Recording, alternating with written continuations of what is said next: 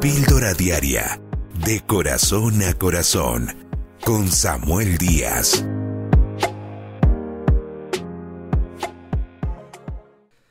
Conocí la vida de un joven que cuando conversé con él lo noté un poco frustrado.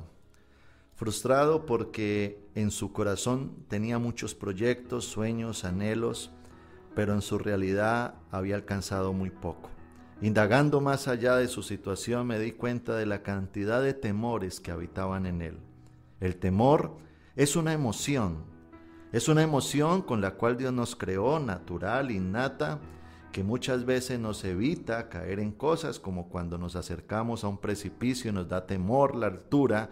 Es una manera de cuidarnos, de, prevenirnos el caer en ese lugar. Pero el problema es cuando el temor entra a gobernar nuestra voluntad.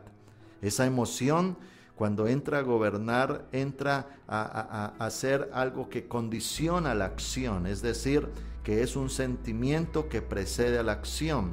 Una persona que quiere actuar, pero tiene temor, entonces ese temor puede controlar lo que esa persona quiere hacer.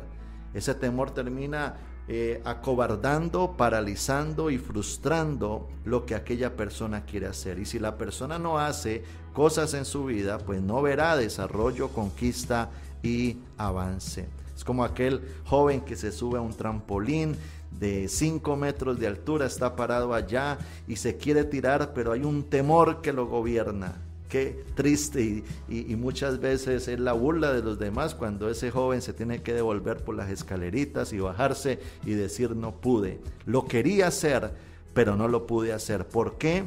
Por el temor. Hay muchas cosas que el temor está impidiendo que muchas personas hagan en la vida lo que Dios les llamó a hacer.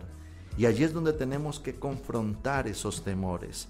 Allí es cuando tenemos que identificar esos temores que pueden haber en nuestro corazón ocasionados por traumas del ayer, por experiencias difíciles, por situaciones eh, de inseguridad que todavía albergo y a pesar de que ya puedo estar en una edad adulta, ese temor gobierna y es como un enemigo silencioso que está impidiéndome avanzar, conquistar y desarrollar grandes cosas. Hay mucha gente que hoy no, eh, hoy no es empresaria por sus temores. Hay mucha gente que hoy no tiene un hogar, una esposa, un esposo por sus temores. Hay personas que no han desarrollado un ministerio por sus temores.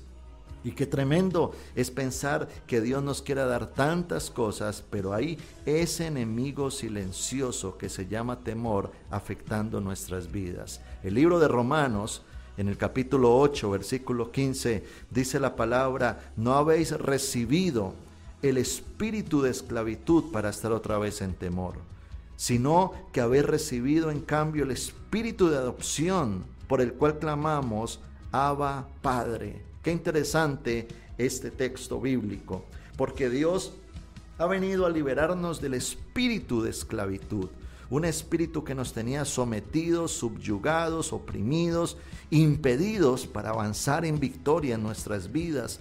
Esos temores son tremendos porque llegan a gobernar toda la voluntad del ser, pero Dios ha venido a liberarnos. Es en Él que alcanzamos libertad. Y nota lo que dice el texto, que Dios ahora nos ha dado espíritu de adopción es decir, que cuando conocemos a Jesucristo, cuando le abrimos las puertas a Él, Él entra para poner su espíritu en nosotros.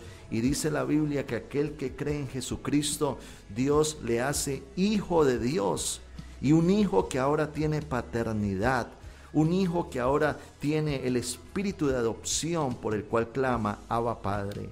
La seguridad la da el Padre ese Padre Celestial que está en el cielo y cuando nos dejamos abrazar con, de Él, cuando tenemos intimidad con Dios, cuando le buscamos, dice la Biblia, que el amor de Dios echará fuera el temor.